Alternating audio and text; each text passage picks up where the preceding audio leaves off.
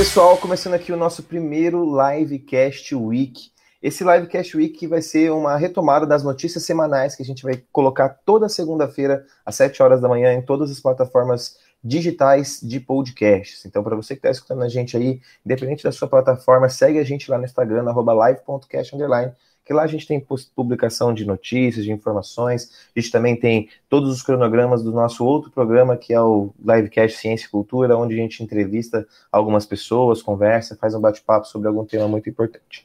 Nesse Livecast Week a gente vai ter todas as semanas a participação da Laís e do Juninho, que estão aqui na nossa equipe do Livecast. Então, se vocês quiserem dar um oizinho para a galera aí, pessoal. Oi, gente. Oi, gente. Bom, é, então sem, vamos, não vamos enrolar muito, porque o programa não vai ser muito longo, vai ser um programa mais rapidinho para as pessoas tomarem seu café, fazer aquela caminhada matinal, né, e poder escutar as notícias da semana. Vamos começar a conversar sobre o nosso nosso primeiro programa falando sobre o Enem, né? O Enem, que é o Exame Nacional do Ensino Médio que ocorreu aí no final de semana passado, né, exatamente ali no dia 17 e hoje no dia 24 que a gente está gravando, está acontecendo a parte de exatas. E no primeiro dia já aconteceu alguns problemas com falta de lugar e também teve a questão de, de, alguns de algumas questões trabalhadas que depois foi até um pouco menosprezada pelo nosso despresidente. Então dá para a gente comentar um pouco sobre, sobre o Enem. Quem quiser começar, vamos ficar à vontade. Enem, de certa forma, que talvez não deveria nem acontecer, né? A gente passando por uma segunda onda muito forte, a gente no meio de uma pandemia, e o Enem, na minha opinião, pelo menos, devia ser novamente adiado, ou talvez, é, não sei, deveriam pensar uma outra uma outra alternativa, mas eu acho que não era o momento de acontecer uma prova deste tamanho. É, com certeza não era o momento. E a gente viu que várias pessoas, né, foi uma coisa completamente desorganizada, caótico, que era o esperado dentro de uma pandemia, né? E algumas pessoas foram mandadas embora de volta para casa porque tinha atingido o limite máximo de lotação de algumas salas. E, enfim, ninguém foi avisado que isso aconteceria, completamente desorganizado, e a gente vai ver os frutos desse Enem daqui uns 15 dias, né? Porque com certeza tem alguém assintomático no meio, e naquela muvuca de entrar, pode ser que, né, as pessoas se contaminem. É, a gente vê que o Enem, ele, ele tem uma cara, assim como a cara do governo, né? Desorganizado, desordenado. A gente está passando por um momento em que a gente vai observar muitas coisas acontecendo dentro da, da nossa estrutura governamental e que as preocupações do nosso governo são preocupações que não estão ligadas ao bem-estar da população, que é o caso de liberar esse Enem, que, né, por mais que teve algumas questões muito importantes, como, por exemplo, o tema da redação, muito interessante o tema da redação, falar um pouco sobre saúde mental, é, eu acho que é importante a gente ter esse, esse contato, é, mas a gente teve uma prova também com questões falando sobre futebol feminino, né, essa crítica, e o presidente menosprezando a, a, a, questão. Então a gente vê que é um exame do ensino médio nacional e que nem o próprio presidente compactua com as ideias que estão na prova. Então a gente vê que é muito complicado a gente ter um governo que está andando numa contramão social muito grande, assim. Eu fico até meio pasmo de entender como que ele ainda está no poder se teve gente que caiu por muito menos, né? É, talvez o motivo dessa queda não tenha sido necessariamente é, uma pedalada, né? Talvez estejam, talvez existam outros motivos e a gente percebe que porque foi um golpe. Exato, eu acho que não tem como a gente a gente perceber que esse governo de agora não tem ajudado muito é, todas as questões. Né? Se a gente for fazer uma retomada aí de vários outros momentos, o Brasil ele está passando por uma situação assim péssima, né? Não sei se a Laís quer comentar mais alguma coisa sobre. Acho que acho que não sei. É, é, é isso. Eu acho que vai completamente contra o que a gente viu na prova, né? Imagina só, o tema da redação, um tema importantíssimo para ser construído no Brasil. E assim, é, a, o, o, Juninho, como historiador, pode confirmar, né, pode falar que, assim, há menos de 200 anos, acho que 110 anos por aí, acontecia lá em Minas Gerais, tinha o manicômio de Barbacena, né, que as pessoas eram levadas para lá, não só pessoas com problemas mentais, mas qualquer problema mental, a pessoa era taxada como louca, e a gente ainda tem esse problema aqui no Brasil, depois de 100 anos, e assim, um tema importantíssimo para ser debatido, ótimo para redação. Eu acho que muita gente foi bem porque foi um tema atual, mas a gente não pode falar o mesmo de, sei lá, é, alguns outros temas que, enfim, caíram e o Bolsonaro continua negando, né? Em cada fala, cada live dele, enfim.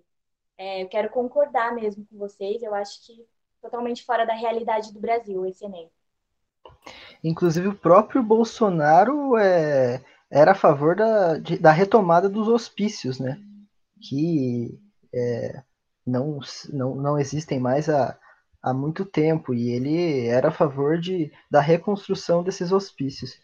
Mas falando ainda do Enem, é, é incrível o recorde de abstenção que teve, né? Que também é um reflexo da desorganização desse governo, da desorganização dos ministérios desse governo, dos 5 mil e 500, 5 milhões e 500 inscritos, 2 milhões 842 mil não compareceram, ou seja, é uma abstenção de 51,5%. A gente tem mais das pessoas, mais da metade das pessoas que se inscreveram não comparecendo para a realização da, da prova. É um, é um absurdo, é um reflexo realmente desse governo. Será que dava para usar o Bolsonaro como uma referência na, na, na redação quando falar por exemplo, da, da, da retomada do, dos hospícios, né? De utilizá-lo como assim, é, tipo, falar da saúde mental é super importante, tem que ser debatido, mas o presidente do Brasil concorda com a reabertura. Dava para a gente acabar com ele, né? E, e usar como referência para você ver como a situação tá feia, né? Mas eu acho que dava para a gente entrar num negócio agora que eu acho que é importante, muito importante, a gente falar da posse do Biden, que pela primeira vez, né, na história dos Estados Unidos, não houve a passagem, né, da, do cargo da presidência, né, que o Donald Trump se recusou a ir até o, a posse do Biden, e também teve aquela invasão à Casa Branca que aconteceu, então a gente pode comentar bastante coisa sobre esse caso do Biden aí, que vai mudar um pouco essa visão, já vem e já vai na contramão de muitas leis do, do Trump, teve até alguns memes colocando que em três horas o Biden, o, o Biden fez mais do que o Trump em quatro anos, então eu vi que está sendo muito importante essa renovação nos Estados Unidos aí com novas, novas políticas sociais, né? É, é, enfim, esse negócio do Biden e do Trump rendeu muito, né? Começou lá com a invasão do Capitólio, um negócio caótico, pessoas mortas, né? Então rendeu um número de mortes. E assim, é, o pior de tudo, voltando para o Bolsonaro, é que ele falou que pode acontecer a mesma coisa, né? De qualquer forma, a gente viu como o Trump é infantil, né? E depois, no dia da posse do Biden, ele saiu de lá ele se mudou para a Flórida e aí ele falou: voltaremos de alguma forma, nos veremos em breve. Então, assim, né? Meio ameaçador, enfim. Mas o Biden fez bastante coisa mais do que ele, né? Que retirou é, os Estados Unidos do Acordo de Paris em 2020, ano passado, ele tirou. E aí o Biden assinou na primeira semana de posse dele, um acordo para re, retornar, né? O Trump que vai. que na, na segunda semana de fevereiro começa o julgamento de impeachment dele, né? E aí a gente pode se perguntar como assim um julgamento de impeachment se ele não é mais o presidente dos Estados Unidos. Mas aí que tá, existem provas que ele pagou milhões aos organizadores da manifestação que invadiu o Capitólio. E caso ele seja julgado culpado, caso ele sofra esse impeachment, ele passa para um outro julgamento onde ele deixaria de perder o seu direito político, ou seja, ele não poderia concorrer à próxima eleição a presidente dos Estados Unidos. Como a Laís disse, ele não poderia retornar. Então essa disputa política ela não vai voltar talvez só daqui quatro anos. Vão ser quatro, é, durante esses quatro anos é, vão ser intensas pequenas disputas, não como uma eleição, mas julgamentos, enfim, a política americana vai estar cada vez mais movimentada. É, eu acho que essa polarização nos Estados Unidos ela é muito grande, né, no sentido de conseguir perceber os conservadores sendo muito forte ainda em alguns sentidos, né? E, e, meu, é ridículo ver aqueles, aqueles, aquelas pessoas invadindo a Casa Branca, sabe? E uma das coisas que mais me marcou foi algumas postagens que as pessoas colocaram no Twitter, no Instagram, de como os negros foram tratados no Black Lives Matter, né? E como esses brancos que estão entrando na Casa Branca foram tratados de uma forma assim completamente diferente. Os caras estavam ameaçando, passando por cima do, dos policiais, enquanto os, as pessoas que são negras, ou as pessoas que estavam a favor do Black Lives Matter estavam apanhando da polícia, tomando bomba, né? É ridículo ver como os Estados Unidos chega num ponto onde a gente está vivendo uma loucura nesse país, nem sei a palavra que eu posso descrever assim. E a gente vê como o Trump ele, é, ele está num extremo, porque lá na posse do, do Biden, né, no, no dia 20 de janeiro, a gente teve a presença de Bill Clinton, que era um democrata, e do Barack Obama, que também é um democrata, e também de George Bush. São, os três são ex-presidentes dos Estados Unidos, só que George Bush é um republicano. E ele foi na posse do Biden, enquanto o, o Donald Trump, que era o atual presidente, de, quebrou essa tradição de passar o cargo para o para o atual presidente. E eu entendo também que trazendo para essa questão do, do, Black Lives Matter, é muito importante essa eleição do Biden em relação à representatividade de sua vice-presidenta, né?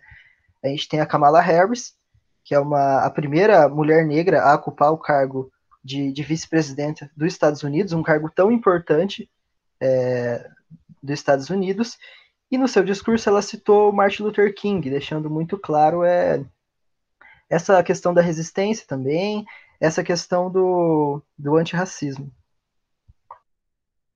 É, lugar esse, né, de vice-presidência que já foi ocupado pelo próprio Biden com o Obama, né? Importante lembrar, quem sabe aí. É, mais uma, mais um reflexo de que a gente consegue ver que talvez nem os próprios grandes governantes que os Estados Unidos já teve estão ao lado do Trump, como ele ele sai com uma rejeição muito grande, né? Ele sai com, com não uma rejeição muito grande no sentido de população, porque teve muita gente que votou nele, né?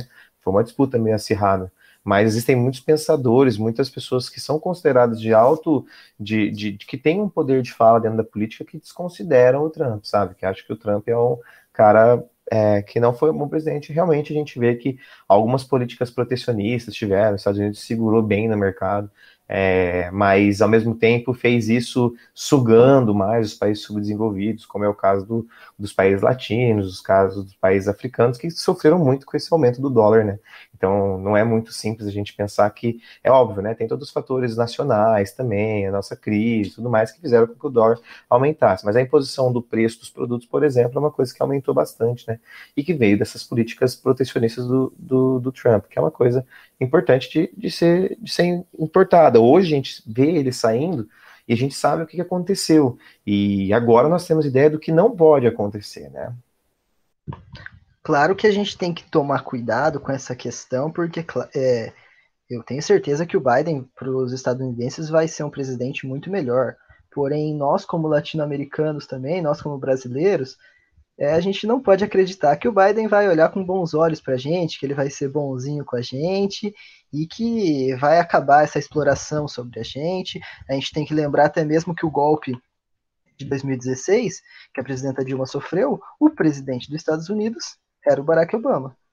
Então, a gente tem que, é claro que é muito é de muita alegria o Trump não ser mais o presidente dos Estados Unidos, porém, infelizmente, ainda não é um, um cenário perfeito. É, melhorou, mas continua ruim, né? É, a gente tem que pensar uma coisa muito importante também. É muito, é muito importante isso que você falou, Juninho, com relação a, a, essa, a, esse, a essa, a essa exploração, porque é o que sustenta mais ou menos essa grande potência aí do mundo, essa exploração. E a gente sabe que tem muitas coisas relacionadas ao mercado internacional e, e que isso faz com que as economias girem por aí, né? E falando em mercado internacional, é importante a gente falar sobre alguma coisa que aconteceu essa semana, que foi o início da vacinação no Brasil, né? E que teve muitos problemas, né? Não foi o início de vacinação perfeito, né? Não foi o início de vacinação. É óbvio que a gente também não pode esperar nada de perfeito, né? É, não dava para esperar ser vacinado todo mundo, mas muitos erros, muitos atrasos, né? A vacina, acordos internacionais, é, relações internacionais do Brasil quase prejudicaram a transferência da vacina da Índia para o Brasil, por conta de falas dos filhos do, do presidente, por conta do, do, Bolsonaro. Então a gente vê que é, essa família está trazendo problemas até mesmo na, na questão que se tinha muito parceria antigamente, China, Índia, que era uma parceria que o governo Lula e Dilma fizeram e que hoje o mundo depende deles nessa transmissão da vacina, porque lá tem a produção da, da vacina e na Índia, na, na China tem a, a extração de, alguns, de algumas matérias importantes para a composição. Então a gente vê que essas relações do, do Bolsonaro estão extremamente é, conturbadas com o cenário internacional, com os países emergentes, que é o que vem afetando muito também a nossa, a nossa, a nossa questão econômica, e um Brasil que pode estar perdido desse início de vacinação e muito, né? É, a vacinação que, como o Bolsonaro disse, seu ministro também, é, se tornou política, né? Mas o Bolsonaro que tentou, entre aspas, politizar essa, o coronavírus desde o começo, né? Ele, é, o, é, ele, ele fez tudo o que não podia no combate ao coronavírus, e por isso que a gente está vivendo esse caos. É, ela começou com Dória no dia 17, só que o Plano Nacional de Imunização só teve início na segunda-feira, dia 18, onde foram autorizados 6 milhões de doses da vacina chinesa Coronavac e 2 milhões da britânica AstraZeneca, de Oxford. Só que mesmo assim, é, são só esses 8 milhões de doses, o que é muito pouco mesmo para o início, e que corre o risco de, de ser atrasada, ser freada já no início, né? A gente não tem uma previsão de chegarem mais vacinas em relação aos insumos também, como o Barbosa comentou, em relação à, à negociação com os outros países. É, não sei se eu, eu não tenho não tenho uma esperança para vacinação, não. Eu acho que com o governo Bolsonaro parece que ele não quer que, o, que a população se vacine, parece que ele quer que a população morra mesmo. É, e isso aconteceu durante toda a pandemia, né? Começar pela desinformação. Os ataques à imprensa, aos jornalistas, foram frequentes, continuam sendo frequentes, mas como tudo começou lá, né, e a gente estava um pouco sem saber, a gente se assustava com cada fala do Bolsonaro sobre a imprensa, é, falando que não é para se desesperar porque não é tudo isso, tal. Enfim, a gente viu o que deu. A vacina é uma questão muito complicada, porque pela desinformação também, e digo desinformação para pessoas que não querem se informar de verdade, né? Porque imagina, tá em todo lugar e as pessoas têm as teorias delas lá de que a vacina, sei lá, pode mudar o seu DNA e várias outras coisas. Enfim, é, eu acho que é muito complicado. O Bolsonaro tem muita culpa e a maior parcela de culpa, mas ele tem um exército atrás dele, né? que repete tudo que ele fala e acaba dificultando as coisas. É, isso vai refletir também, por exemplo, que enquanto não tem vacina, nós precisamos ter o tratamento das pessoas dentro dos hospitais, né? As pessoas precisam ter os seus cuidados. Em Manaus, a gente viu, né, nessa última semana, aí a falta do oxigênio. E é extremamente importante a gente comentar sobre isso, porque isso é uma falta de estrutura e eu estava assistindo um Flow podcast esses, dias, eu acho que do Rabin, e aí ele falou assim, pô, e você viu que faltou oxigênio em Manaus? Aí eles perguntaram, ah, não, não foi do Rabin, não, foi da, da Tati Zaki. Aí ela perguntou, mas por que, que será que esses lugares têm esses problemas, né, no Pará, no, no, no em Manaus, que também teve um problema esse, é, agora, essa semana, no Pará. Então a gente consegue ver que isso é uma resposta meio simples, né? Que a gente já tem uma desorganização de governo, mas dentro do Brasil, territorialmente observando, o norte, a região norte, a região, a região com menos abastecimento de tecnologia, de informação, de estrutura. Então a gente consegue perceber o quanto essa região norte vem sofrendo e como o coronavírus vai afetar muito, sim. Muitas pessoas, eu comecei a ler algumas coisas falando, atacando que essa questão é ligada aos comunistas, que os comunistas estão é, acabando com o oxigênio de Manaus propositalmente para atacar o Bolsonaro. Mas, assim, e parece que o programa só é feito disso, né, de ataque ao Bolsonaro. Mas não é um ataque, são informações, né? Parece que a gente está atacando, mas a gente não está, é, tipo assim, é só informações sobre o Bolsonaro. Então é importante pensar o quanto a, des a desorganização que a gente viu no Enem, estamos vendo na vacinação e também na distribuição de oxigênio para essa galera que precisa. Né?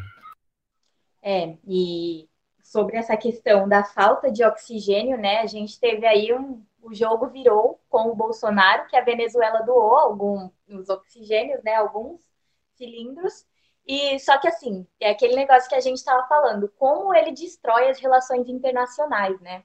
Que aí numa live ele começou a falar mal da Venezuela, falou que se a Venezuela quisesse doar oxigênio, que doasse, se quisesse doar é, mantimentos também, porque aqui no Brasil ele recebe muitos venezuelanos, então é o mínimo. E aí, para piorar a situação, né, ele virou pro, pro ministro, ministro da infraestrutura e perguntou para ele se ele sabia se tinha cachorro na Venezuela.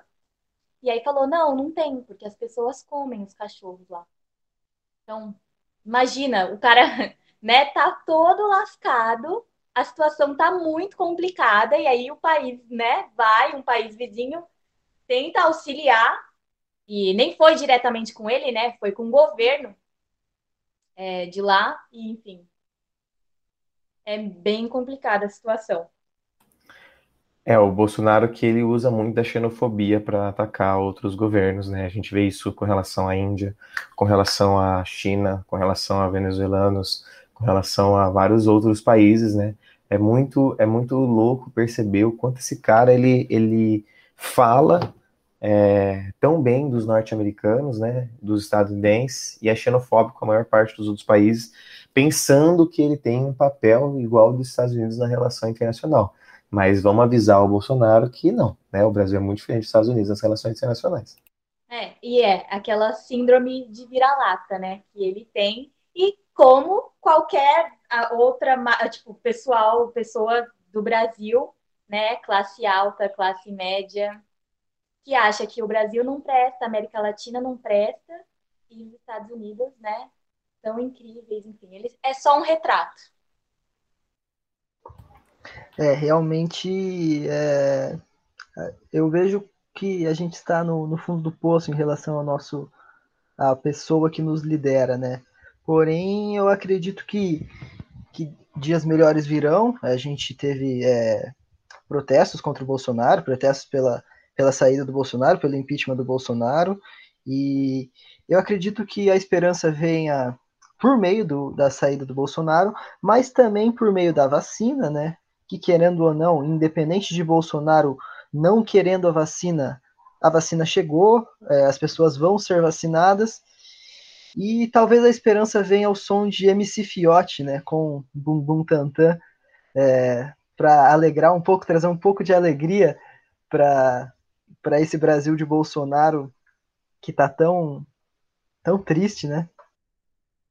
É, foi bem legal essa, essa colocação por conta do vídeo, né, que o MC Fiote fez lá no Instituto Butantan mesmo, é, o, o mesmo que é considerado por muitos maloqueiro, por muitos um, uma pessoa é, que pode ser de má índole por conta da sua origem periférica, por ser né, da favela, né, e cantar funk, é, exaltou a ciência, foi, fez um vídeo dentro do Butantan falando sobre a vacina. Então, o favelado, o maloqueiro, tem mais responsabilidade com a população brasileira do que o próprio presidente, né? É, isso vale também para vários acadêmicos, né, que se acham superiores, né, por saberem algumas coisas, enfim, olha lá, o MC Fiote, que saiu da, da periferia, lá no Instituto Butantan, tipo, conhecendo várias coisas, participando desse momento, porque com certeza, quando, por exemplo, a gente for falar para outras pessoas que vierem depois de nós, a gente vai comentar desse fato, falar, olha, e lá quando saiu a vacina, teve um funk para exaltar o Instituto Butantan, né? Enfim, é importantíssimo lembrar dessa posição que ele ocupou. E é, eu fico muito feliz por isso. Acho que é uma representatividade enorme para o pessoal da periferia. É, e a gente tem que falar, para terminar esse assunto, que o Dória é um dos políticos aí no Brasil à frente dessa, dessa vacinação, que está correndo atrás de muitas coisas com relação à vacinação, mas a gente pode lembrar a todos que isso não é um ato de bondade, isso não é um ato de, de um anjo, né, um anjo do céu. Esse cara aí, ele está fazendo o que tem que ser feito, né? É isso que a gente tem que entender. Ele faz o que tem que ser feito, ele não tem que ser exaltado por isso. Ele tem que ser é somente que reconhecido. Feito, né? O que tem que é. ser feito, e assim, é, é, é muito maluco, mas a gente tem que pensar que ele também vai se candidatar, né? A presidência. E assim, tem que ser feito, mas ele está fazendo de uma forma como se, for, como se fosse para né, se engrandecer. E realmente, para algumas pessoas que não conhecem, não sabem o que, que ele já fez em São Paulo, é, já estão começando a considerar, né? Tipo, olha o Dória, olha o que ele fez, enfim. É, ele fez o mínimo e, assim, se ganhou alguns pontos a mais, continua com saldo negativo. Inclusive, o próprio Instituto Butantan é totalmente precarizado né, e sucateado, muito por conta desse governo do PSDB em São Paulo, que, que deseja sucatear mesmo a universidade pública, é, deseja privatizar a universidade pública então, os parabéns não, não devem ser ao Dória, realmente, como vocês pontuaram perfeitamente. Os parabéns devem ser aos cientistas é, do Instituto Butantan, da USP e de todo o Brasil que estão à frente lutando contra o coronavírus, lutando pela vacina. É, e agora a gente vai falar um pouco menos sobre essas questões políticas. Vamos entrar agora para falar um pouco sobre política de privacidade, né? Uma coisa que tem muitas pessoas falando, até teve um garoto que entrou em contato no, no Instagram, então para você que está escutando aí, já segue, live.cast Ele entrou em contato, é um menino que escutou a gente pelo Spotify, começou a seguir a gente, perguntando sobre as questões do WhatsApp, então eu falei para ele, para ele assistir, escutar esse programa, que era mais fácil do que eu ficar explicando lá no, no Instagram, e eu vou ler aqui algumas coisas que mudaram com relação às políticas, né? que o aplicativo, eu vou ler algumas questões ligadas a uma reportagem da Globo.com e a gente comenta sobre, tá? Só para ter uma base para as pessoas entenderem, né? Então, o aplicativo de mensagem usa a criptografia ponta a ponta, o que significa que somente o remetente e destinatário podem visualizar o conteúdo. Mas algumas mudanças vão mudar para o WhatsApp de empresas com relação ao Facebook que é informações registro, como número de telefone, endereço de IP, informações sobre dispositivos utilizados, dados de transações e pagamentos, informações sobre como é, você interage com outros, incluindo negociações. E aí, pessoal, será que a gente deve se preocupar, deve excluir o WhatsApp, baixar o Telegram, né, excluir o Facebook? O que, que vai ter que acontecer agora? O que, que vocês estão achando dessas novas políticas aí? A gente tem que pensar que o WhatsApp é do Facebook, então é uma, é uma, é uma rede de é uma rede de, de redes sociais. Rede de redes sociais, engraçado. Mas, enfim, o próprio Facebook já teve diversas polêmicas por divulgar dados de usuários sem ter a permissão. Então, realmente eu acredito que seja de se preocupar. Mas o WhatsApp se defende, falando que a atualização só está focada né, em permitir que os usuários enviassem mensagens a empresas, atualizar. E o WhatsApp ele ele se defende falando que as conversas pessoais continuarão tendo essa criptografia, mas será? É, gente, eu acho que a gente está sujeito a isso, né, em qualquer rede social. E assim, não dá para confiar muito. Quem nunca conversou sobre um assunto, ah, estou precisando de um produto tal, e aí você entra no Facebook e pá, tá lá o anúncio. É, inclusive, tipo, acho que essa é a prioridade de usar esses dados.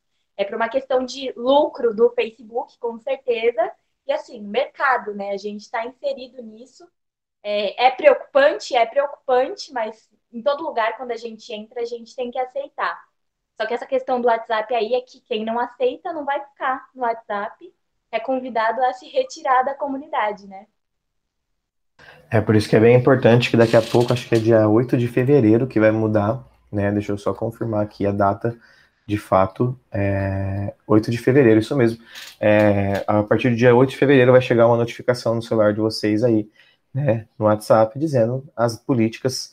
E não vamos ser besta de não ler, vamos ler, né? Tem que ler, por mais que vai ter muita coisa, tem que ler para entender de fato o que está acontecendo.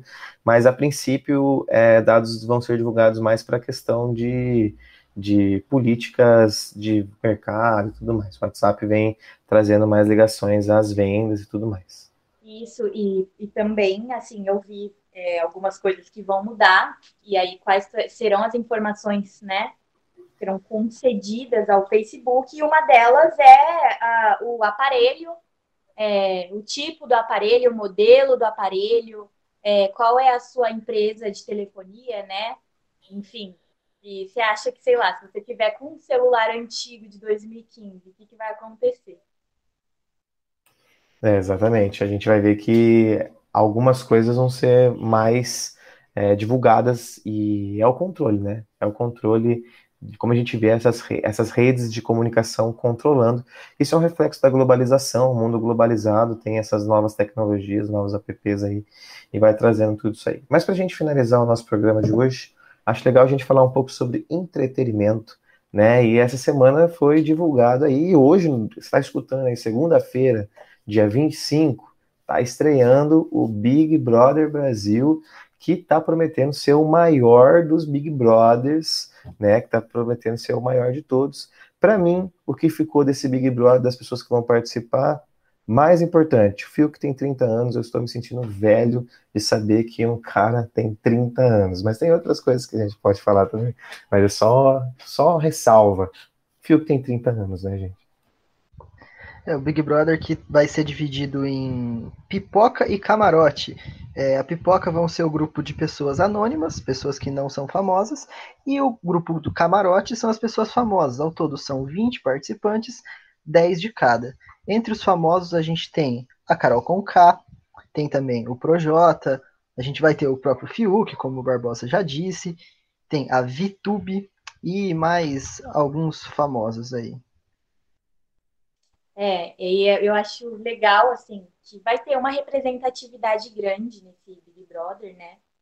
E é, no grupo do camarote, inclusive, tem uma pessoa que eu conheci na luta secundarista, que é o Lucas Coca Penteado. É, enfim, eu acho que é importantíssimo a gente ter essa representatividade, um menino que saiu de lá da periferia de São Paulo, enfim, virou, ele era ator, né, e conseguiu conquistar assim alguma visualização. De qualquer forma, eu acho que pessoas como ele também vão estar lá dentro. E é bem legal, assim, e vai ser bom porque as pessoas estão acompanhando mais, que foi o que a gente conversou na nossa retrospectiva de 2020, acho que pela pandemia, a gente se entregou mais a esses programas. Foi o caso do Big Brother, que explodiu. Era um programa que, para mim, não fazia diferença nenhuma. E eu comecei a acompanhar. E aí, vamos ver como vai ser essa edição, né? Que promete bastante coisa. É uma coisa que é importante ressaltar que foi é, o, é a edição de reality shows do Brasil que tem o maior número de pessoas negras, né, dentro do elenco como eles chamam de elenco, né? É, dentre todos os outros reality shows, essa que tem a maior número, dentro tanto no Pipoca, tamo, tanto no Camarote. É, isso não quer dizer que eles são a maioria, ainda temos a maioria de pessoas brancas, mas já tem uma grande representatividade ali e tem um professor de geografia, né, que vai participar do programa, provavelmente não vai ganhar porque as pessoas não gostam muito de professores de geografia, como eu, né? Tô brincando. E é bom ressaltar que a Globo, que está organizando o Big Brother, ela não faz nada mais que a obrigação em colocar é, nove pessoas negras em uma casa com 20 participantes. Ainda é uma porcentagem menor do que a sociedade brasileira, que tem mais de 50% de pessoas negras. É, e a gente problematizando tudo, tudo isso, é necessário, eu acho que a taxa tinha que ser maior, né, de pessoas negras, mas, de qualquer forma, uma questão de mercado é o que está na moda, é o que vai chamar atenção, né? Infelizmente. É, eu acho que a gente tem que tomar muito cuidado para essa questão do antirracismo, antifascismo não ser voltado ao mercado também, né? As pessoas comprarem essa, essa luta de uma forma, uma compra consignada com o mercado, né? A gente tem que entender que isso é uma luta social e não uma luta econômica é, então, por exemplo, ter visibilidade É, a gente tem que fazer protesto, tem que fazer com que é, essa visibilidade, como por exemplo da Jojo, da Thelma, que foram as vencedoras dos últimos reality shows aí, que são pessoas negras, não que seja só no reality show, que isso aconteça socialmente, que isso seja aceito, né?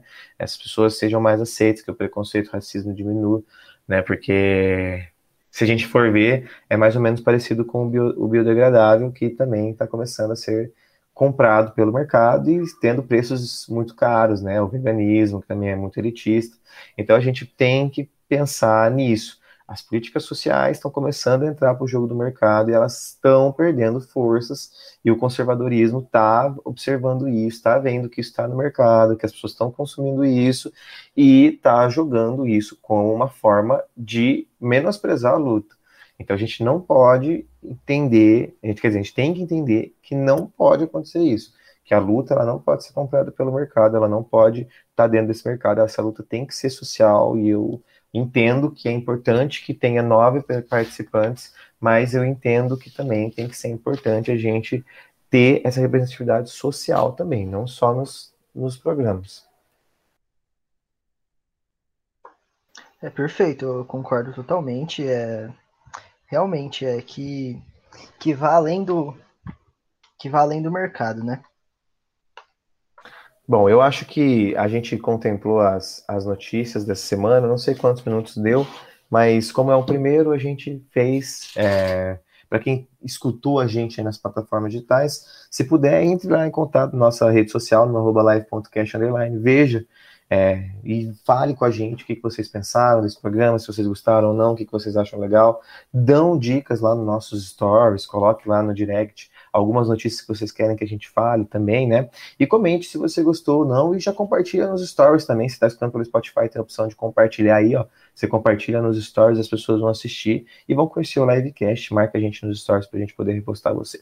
Beleza? Bom, eu acho que ficou, ficou bom o nosso programa, é isso. É, eu gostaria de agradecer o Juninho e a Laís por participarem mais uma vez aí de um programa. Eu espero que todas as semanas a gente consiga colocar os programas para vocês com muito mais informações. Vocês querem falar mais alguma coisa, pessoal? Só agradecer mesmo pelo convite. Eu acho que vai ser bem legal, né? É, enfim, falar sobre as notícias da semana e desejar para quem está ouvindo uma ótima semana. É isso aí. É isso, gente. Boa semana para vocês também. Valeu pelo convite, Barbosa. Até mais, gente. Então tá bom. Não se esqueçam de seguir a gente no Instagram, é muito importante. Fechou, pessoal? É isso, falou, muito obrigado. Tchau, tchau. Aí agora é só parar de gravar.